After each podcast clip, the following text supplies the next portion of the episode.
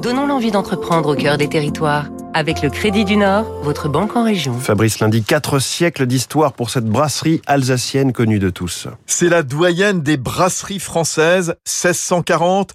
Météor est aussi l'une des dernières grandes entreprises familiales du secteur et qui a su préserver son indépendance depuis sa création en n'étant pas tombé dans les filets des géants mondiaux que sont notamment Sam Miller, Heineken ou Carlsberg. En 1640, Jean Klein crée sa brasserie à Orfelden dans le Bas-Rhin quatre siècles de conquête et d'innovation.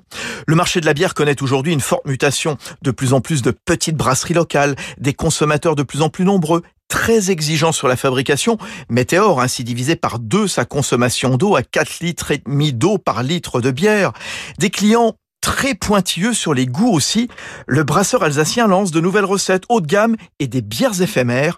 Édouard Hague, huitième génération, son président. Il y a dans notre gamme euh, des produits qui sont pérennes et pour certains même bien pérennes. Par exemple, la Meteor Pils, c'est la même recette depuis 1927. Et à côté de ça, nous avons notamment des bières éphémères. On en lance euh, deux à trois par an. Euh, on a essayé déjà plusieurs fois de faire, par exemple, des bières aux fruits, des bières aussi plus fortement houblonnées. On a même essayé une bière au poivre, par exemple.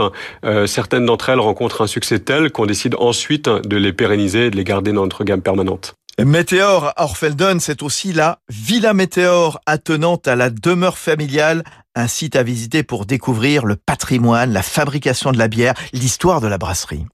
C'était Territoire d'excellence sur Radio Classique.